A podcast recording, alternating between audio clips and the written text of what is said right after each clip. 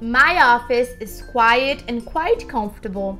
I'll miss it when I quit. Entendeu a frase? Bom, a gente te ajuda. A gente sabe que tem um monte de palavras bem parecidas aí no meio e a tradução na verdade é: Meu escritório é silencioso e bastante confortável. Vou sentir falta quando eu sair.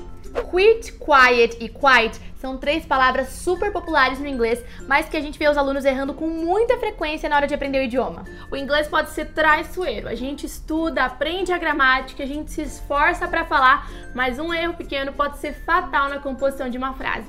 Sabendo disso, a gente bolou uma super dica para te mostrar as principais diferenças entre as palavras quit, quiet e quiet em inglês. Vamos lá? Primeira palavra, quit. A palavra quit é um verbo e possui alguns significados, mas ele é mais usado no sentido de parar, interromper, suspender uma ação ou então uma atividade. Quit making so much noise. Para de fazer tanto barulho. They quit what they were doing to help their mom with the dishes. Eles pararam o que eles estavam fazendo para ajudar a mãe deles a lavar a louça. Você também pode usar o quit no sentido de renunciar, de pedir demissão, geralmente de um emprego.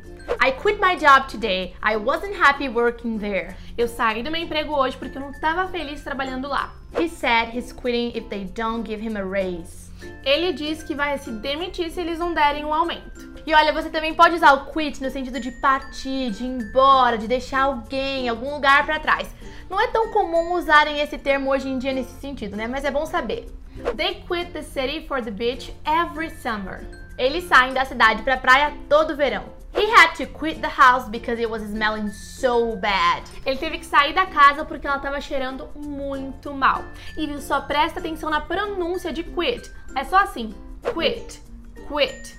Agora a gente vai falar da segunda palavrinha, quiet. A palavra quiet é comumente mais usada como adjetivo, mas ela também pode ser um verbo. Se a gente usa ela como adjetivo, ela tem esse significado de silencioso, ou fazendo pouco ou nenhum barulho.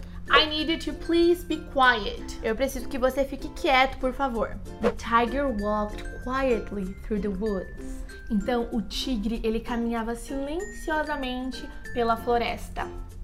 Como verbo, essa mesma palavra pode significar aquietar, tornar tranquilo, tornar alguma coisa calmo. Could you quiet the noise so we can study? Você pode, por favor, aquietar o barulho para que a gente possa estudar? My husband usually needs help quieting the baby. Meu marido geralmente precisa de ajuda para acalmar o bebê. E a terceira palavra é quiet. A palavra quiet ela é usada como um advérbio e tem alguns significados diferentes, mas geralmente o sentido é um tanto.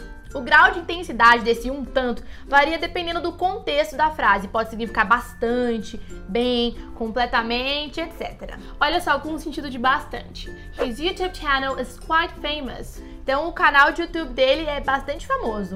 The rules of the game are quite simple. As regras do jogo são bastante simples, um tanto que simples.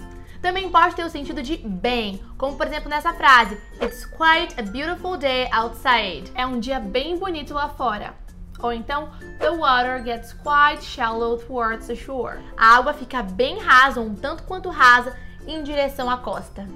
E com o sentido de completamente, pode existir também. I can assure you you were quite wrong about him. Eu posso te garantir que você está completamente errado sobre ele. The two situations are quite different. As duas situações são completamente diferentes, um tanto quanto diferentes. E perceba só que foi o contexto da frase que permitiu a gente entender qual o sentido de quiet aí. Muito bem, agora nunca mais confunda o que é quit, quiet e quiet. Se você gostou dessa dica, já deixa o seu like, é como você conta isso pra gente. E não deixa de comentar também, né? Pois é, comenta aqui embaixo praticando. Esse é um ótimo jeito de fixar o conteúdo e treina também a sua pronúncia para não errar. Quiet, quit e quiet. E a gente se vê no próximo vídeo. Bye bye! See you!